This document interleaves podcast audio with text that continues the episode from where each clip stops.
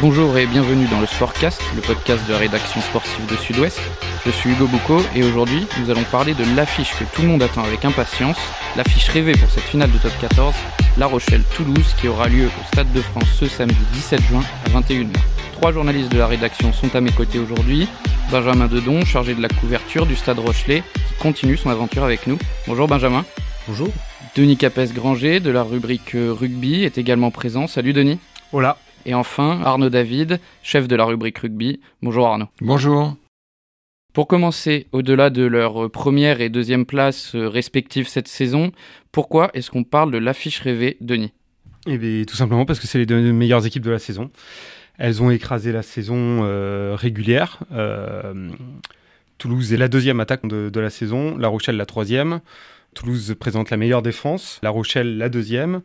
Toulouse est l'équipe qui est restée le plus longtemps en tête du championnat puisqu'ils ont occupé la première place à 24 reprises sur les 26 journées. Et le Stade Rochelet a écrasé la phase régulière en enchaînant euh, 12 victoires euh, sur 13 matchs, je parle sous le contrôle de Benjamin. Et euh, bien sûr, on ne compte pas dans cette série euh, les matchs de Coupe d'Europe. C'est les deux cadors du championnat, les deux équipes qui ont dominé la saison de la tête et des épaules. Alors, euh, le stade toulousain n'a fait qu'une bouchée euh, du Racing, 41-14, on le rappelle. Mais de l'autre côté, La Rochelle a eu un peu plus de difficultés en s'imposant 24-13 face à l'UBB. Qu'est-ce que les Rochelais devront faire de plus face au stade toulousain, Benjamin?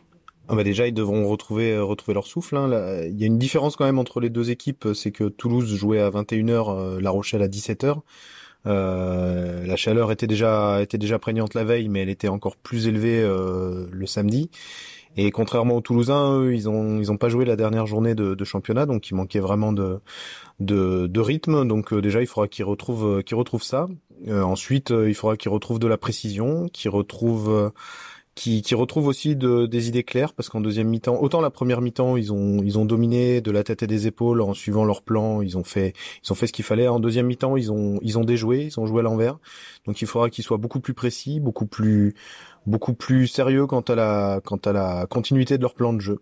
Mais si, si je peux si je peux ajouter quelque chose quand même par rapport à, ce que disait Denis en, préambule, La Rochelle n'a pas dominé la, la, saison de la tête et des épaules parce qu'elle a connu une première partie de saison un peu compliquée avec euh, trois défaites à, la maison notamment, ce qui lui était jamais arrivé.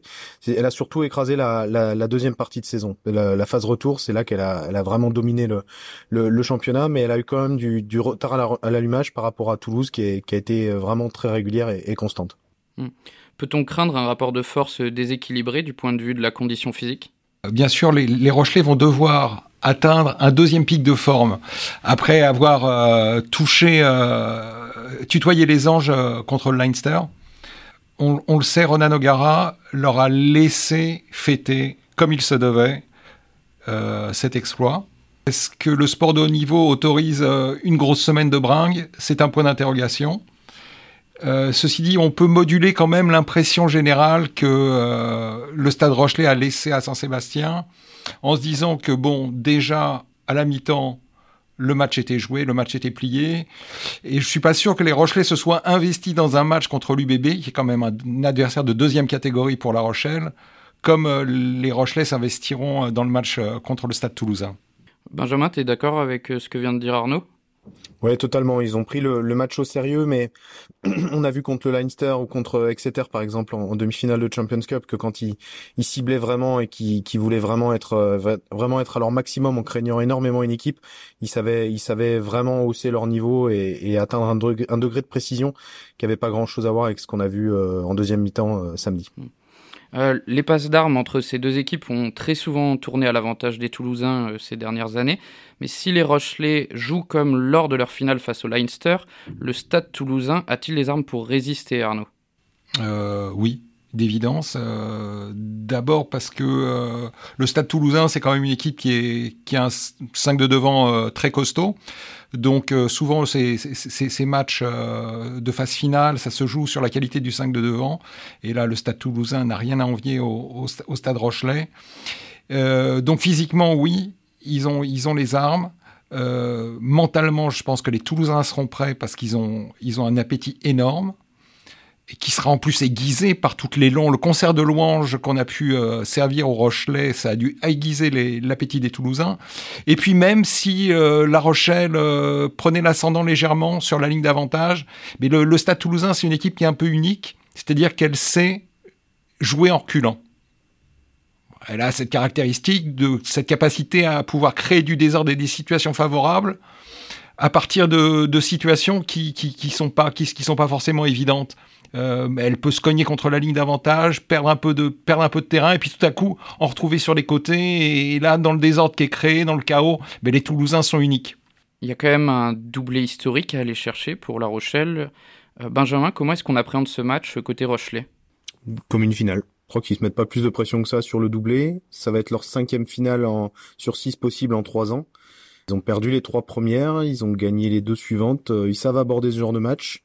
Donc ils vont pas mettre de pression supplémentaire sur cette rencontre que simplement le fait de de, de vouloir euh, de vouloir battre euh, Toulouse, qui est un peu leur euh, leur plafond de verre parce que bon ils les ont battus en championnat cette année, c'était une équipe un peu remaniée, euh, mais ils les ont jamais battus en phase finale. Et ça c'est vraiment quelque chose. Ils les ont ils ont perdu en barrage, ils ont perdu en demi, ils ont perdu deux fois en finale.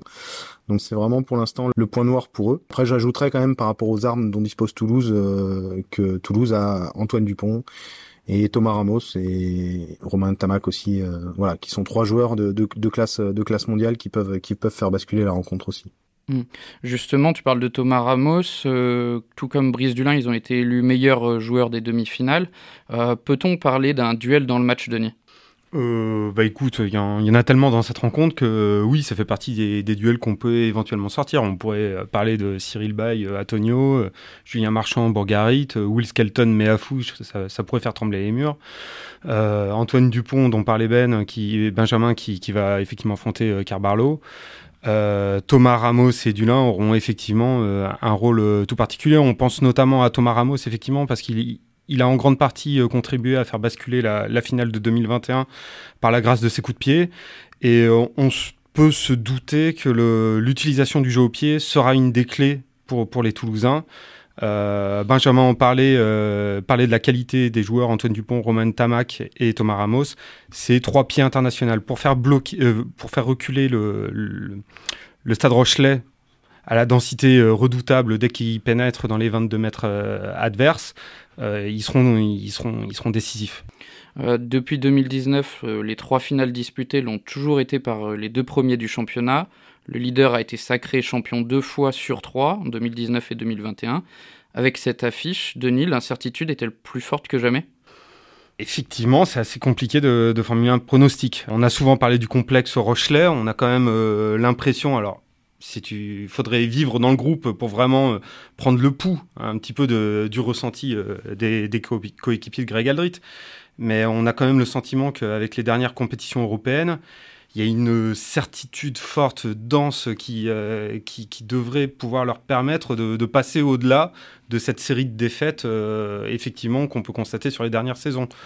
On a quand même l'impression que ces Rochelais-là, il n'y a pas grand-chose qui les perturbe. Bon, verdict samedi.